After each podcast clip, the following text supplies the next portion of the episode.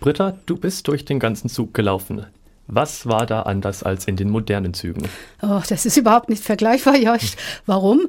Die historische Lokomotive, die ja aus dem Jahr 1921 äh, ist, die hat natürlich auch historische Personenwagen gezogen.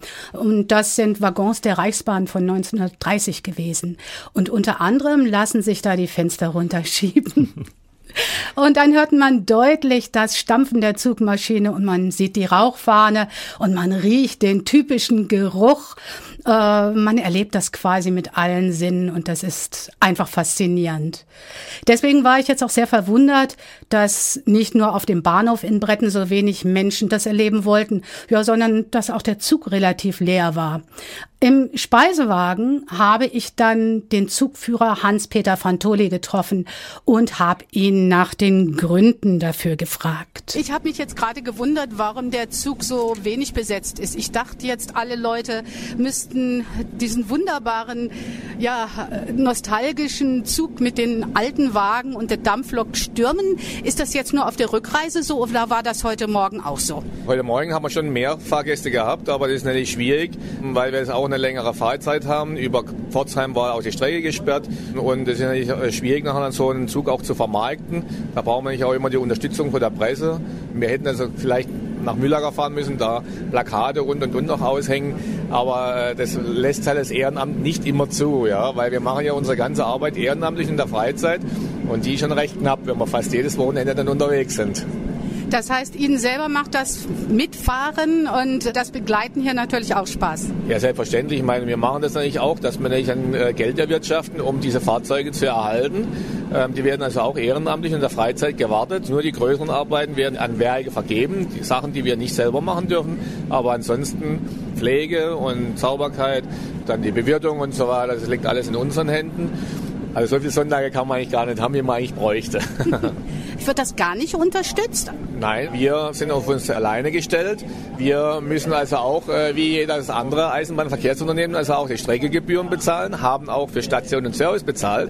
Normalerweise fahren wir im Albtal, äh, in der Regel am 1. Mai und dann immer in der Regel das letzte Wochenende im Monat. Und im ersten Wochenende im Monat fahren wir im Ruhigtal von Karlsruhe über Rastatt nach Bayersbronn mit einer Pendelfahrt von Bayersbronn runter nach Schönmünzach für die Gäste dann von Bayersbronn oben. Dann sind wir in Karlsruhe im Hafen. Also das letzte Juni-Wochenende ist das Karlsruher Hafen- und Kulturfest. Da machen wir dann Pendelfahrten auf Hafengleisen, auf den Güterzuggleisen. Also geht es ganz gemächlich am Hafenbecken entlang. Oder aber am 20. Juni fahren wir mit dem Schnellzug nach Konstanz. Da geht es morgens um 6.45 Uhr in Karlsruhe voraussichtlich los. Ankunft gegen 12 Uhr in Konstanz kann man dann also mit den äh, Bodenseeschiffen fahren und abends geht es dann wieder zurück mit dem Schnellzug. Haben wir eine Schnellzuglok dann dran. Dann geht es im Schnellzugtempo über die Schwarzwaldbahn wieder nach Karlsruhe zurück. Sie haben jetzt angesprochen Schnellzuglok. Wir haben ja ein sehr gemächliches Tempo. Wir fahren so ein bisschen schneller als ein Fahrrad. So, ne? Ja, also so um die 50 rum. Das heißt, das ist keine Schnellzuglok. Die könnte nicht schneller oder fährt sie nur nicht schneller? Nein, wir haben also unsere Lieblingslokomotive hier am Zug. Das ist die 58311, 1921 in Karlsruhe gebaut bei der Maschinenbaugesellschaft. Ursprünglich ist sie als Güterzuglok konzipiert worden, hat eine Höchstgeschwindigkeit von 65, fährt aber rückwärts, weil es jetzt im Moment Händler vorausfahren, darf sie nur 50 fahren und da hat sie also die Höchstgeschwindigkeit im Moment, aber wie gesagt 65, äh, also wenn es vorwärts geht. Hat durch ihre kleineren Räder eine geringere Höchstgeschwindigkeit, kann aber dann dafür mehr Kraft auf die Schienen bringen. Sie war also wie gesagt eine Güterzuglokomotive, hat ordentlich Kraft. Wenn wir ins Murgtal hochfahren nach Bayersbronn, da muss sie dann schon zeigen, was sie kann. Wie viele Wagen haben wir denn jetzt hier dran? Also heute haben wir drei Sitzwagen und einen Speisewagen dran und einen Güterwagen für die Fahrräder. Also wenn jetzt irgendjemand mit dem Fahrrad gekommen wäre, können wir also das Fahrrad mit einpacken. Zum Beispiel nach Bayersbronn nehmen wir das Fahrrad mit und dann kann der Fahrgast den Berg runterrollen danach dann. Also ist eine angenehme äh, Rückreise. Oder wir nehmen unterwegs dann auch wieder irgendwo mit. Dieser Speisewagen, von wann ist denn der? Der Speisewagen, das ist eigentlich gar kein Originalspeisewagen, sondern meine Kollegen oder unsere Kollegen, die haben den in den 80er Jahren aus einem Sitzwagen umgebaut. Also die ganze Einrichtung ist alles selbst hergestellt, selbst konzipiert, mit der Theke, auch äh, mit den Messingrohren, mit den aufgehängten Klapptischen und auch die Beleuchtung und so weiter ist also alles in Eigenregie gebaut worden. Also war eigentlich ursprünglich nur ein Personenwagen, kein Speisewagen. Es ist doch sicherlich gar nicht so einfach, Personal zu finden, zum Beispiel Lokführer. Lernt man heute noch eine Dampflokomotive zu fahren? Wir haben immer wieder interessierte junge Leute, die gerne das auch alles erlernen. Wir zerlegen ja auch unsere Lokomotiven selber, im Großteil reparieren es auch selber. Weil wenn man einen Heizer oder Lokführer lernen will, muss man also auch die Maschine kennen, muss wissen, wie was funktioniert. Wenn nämlich was nicht funktioniert, kann ja mal passieren, dann kann man aber nicht einen ADAC rufen, sondern muss selbstständig also sich dann zu helfen wissen. Da ist also nicht verkehrt, wenn man auch die Technik beherrscht, dann kann man also auch ohne größere Probleme von A nach B kommen. Wir geben das also auch weiter, unser Wissen, an die jüngeren Kollegen. Und die jungen Kollegen hören gerne also auch auf die Alten, brennen da auch von ihnen äh, was äh, zu erfahren und kennenzulernen, um also die alten Sachen erhalten zu können. Wir fahren jetzt gleich in Bruchsal ein. Gibt es noch irgendwas, was Sie uns gerne erzählen möchten?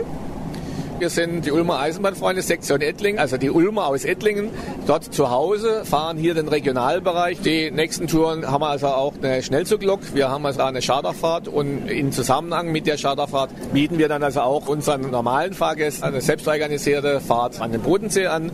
Im Internet unter UEF Dampf, also UEF oder Ulmer Eisenbahnfreunde Dampf.de oder Albtal-Dampfzug.de können Sie also gerne auf unserer Internetseite äh, nachschauen. Da ist also die Fahrt auch nochmal ausgeschrieben, kann man auch über das Internet bestellen die Fahrkarte ausdrucken und kommen einfach an den Bahnsteig und steigen nachher am morgens den Zug ein.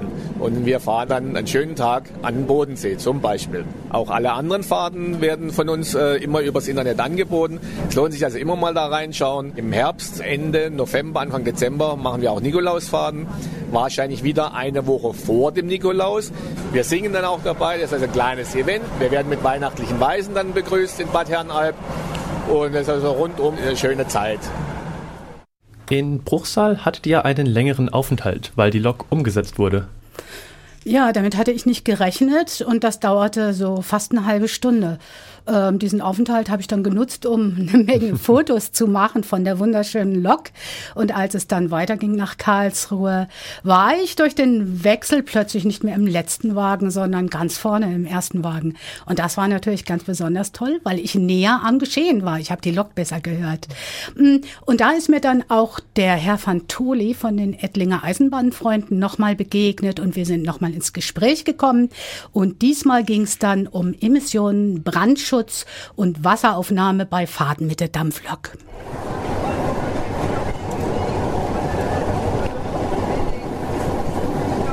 Man sagte mir gerade, es wäre ein herrliches Staccato der Auspuffschläge zu hören.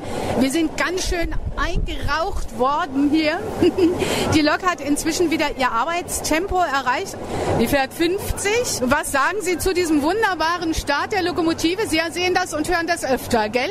Ja, selbstverständlich. Ich meine, da hört man auch immer gern zu, wenn er die Kraft von Kohle, Feuer, Wasser, Dampf äh, dann nachher auf die Schienen äh, kommt, dann losgefahren wird. Äh, das ist natürlich schon immer ein Highlight. Viele Fahrgäste Fahrgäste buchen auch immer den ersten Wagen, um zu hören, wie die Maschine arbeitet und halt auch, wie sie äh, die Kraft entwickelt.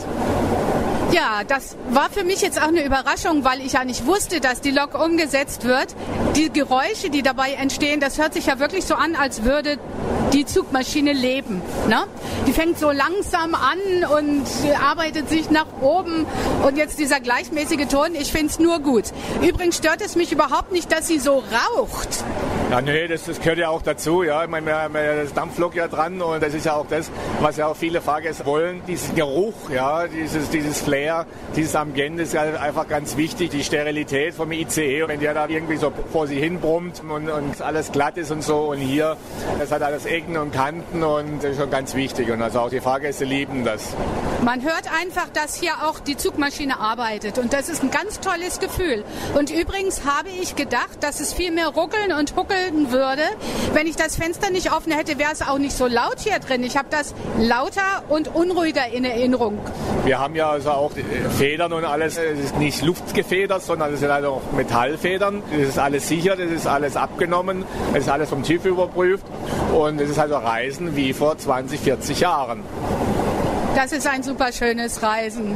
Ich habe jetzt gerade die Fenster jetzt noch zugemacht, dass nicht so viel Dreck reinkommt, weil die Emission halt doch da ist. Aber klar, eine Dampflok, die verbrennt ja Kohle und von der Verbrennung her gibt es halt Rückstände, die dann rausgehen. Ja? Und es ist halt ein bisschen grober wie Feinstaub, die sich also nicht so in die Lungen reinlegt, sondern also mehr man zwischen reinrieselt. Und die größeren Sachen, die bleiben ja im Funkenfänger daran hängen und die werden dann über die Rauchkammer da rausgelöffelt.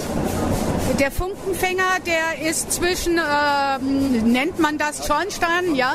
Also vorm Schornstein ist der Funkenfänger platziert, ist also ein Gitterkorb, der da hat dann also verhindert, dass durch den Langkessel glühende Stücke nach vorne gezogen werden, weil da ist ja unwahrscheinlicher Sog dahinter, weil der Abdampf aus den Zylindern, der geht über den Schornstein heraus, entwickelt nachher dann einen Unterdruck in der Rauchkammer und so wird der Rauch ja nach vorne durch den Langkessel gezogen. Der Rauch hitzt dadurch ja auch noch den Dampf bzw. das Wasser im Langkessel.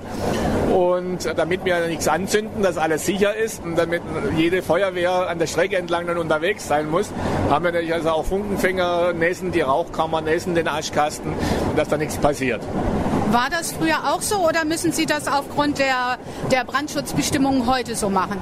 Früher gab es natürlich äh, neben den Gleisen noch einen, Brandschutzstreifen, beziehungsweise auch einen Graben, der meistens halt noch mit Wasser gefüllt war. Da hat zwar vielleicht der Bahn dann mal kurz gekogelt, aber dann ist er an dem Wassergraben dann irgendwo ausgegangen. Natürlich, wenn er mal blöd gelaufen ist, ist er auch mal ein Krümel weiter geflogen, aber das war keine Absicht, aber ist sicherlich auch vorgekommen. Was mich jetzt noch interessiert, ich kann mich erinnern, dass ich als Kind in der Grundschule äh, den Bahnhof in der kleinen Stadt mit meinen Mitschülern und Lehrerinnen formen musste. Wir haben das so aus Pappe und Wasser irgendwie gemacht und Leim.